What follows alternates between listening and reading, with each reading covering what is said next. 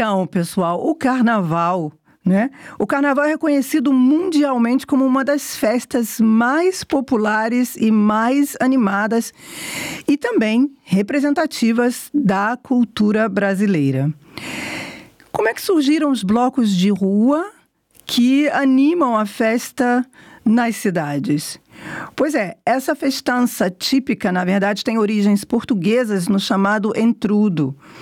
É, ele acontecia no período anterior à quaresma, chegou ao Brasil por volta do século XVII e era uma festa popular digamos assim, eu não diria que tem muito a ver, lembra muito o que a gente tem hoje, né?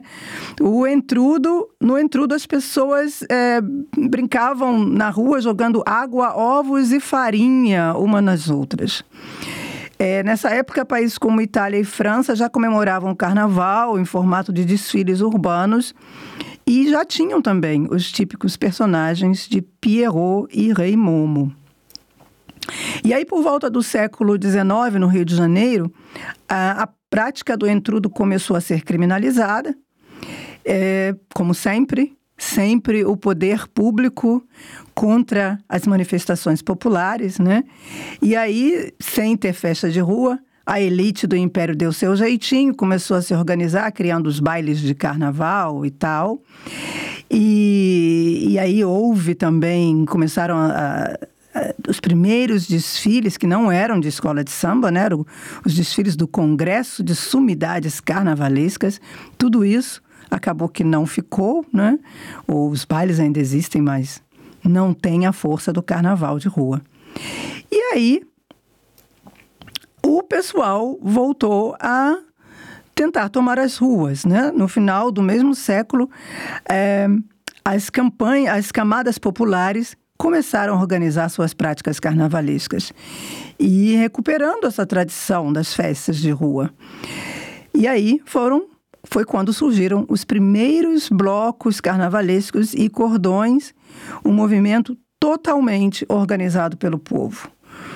E eles desfilam pelas ruas com carros decorados ao estilo de uma grande animada procissão, e foi o início do movimento que hoje nós conhecemos como os blocos de rua. E os blocos, né, como os blocos são assustadoramente grandes, né, quando a gente pensa no no bloco do Rio de Janeiro, o cordão do Bola Preta, com mais de um milhão de pessoas atrás, né?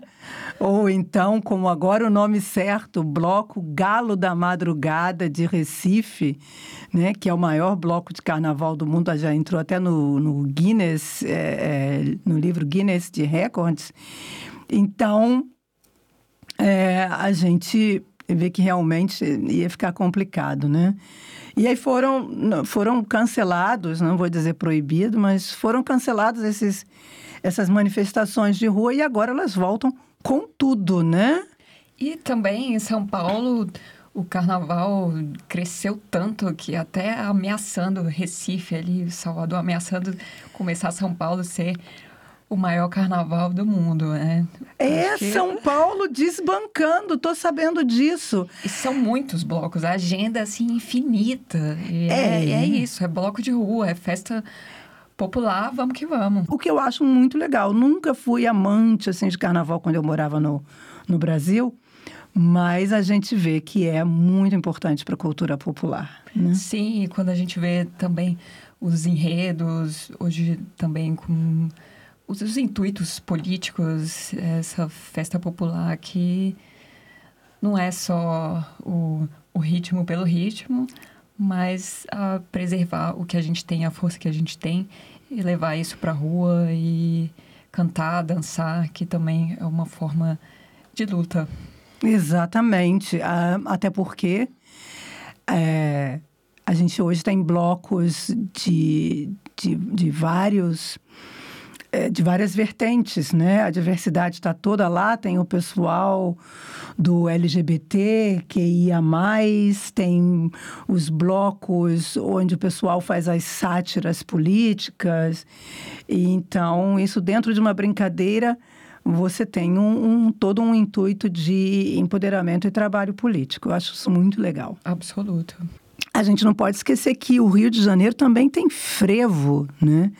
Em 1934, no bairro da Saúde, foi criado o Clube Carnavalesco Misto Vassourinhas. Ele foi criado por pernambucanos de condição modesta que viviam na zona portuária do Rio de Janeiro. A gente quer lembrar que o frevo foi reconhecido como um patrimônio cultural e material da humanidade pela Organização das Nações Unidas, né?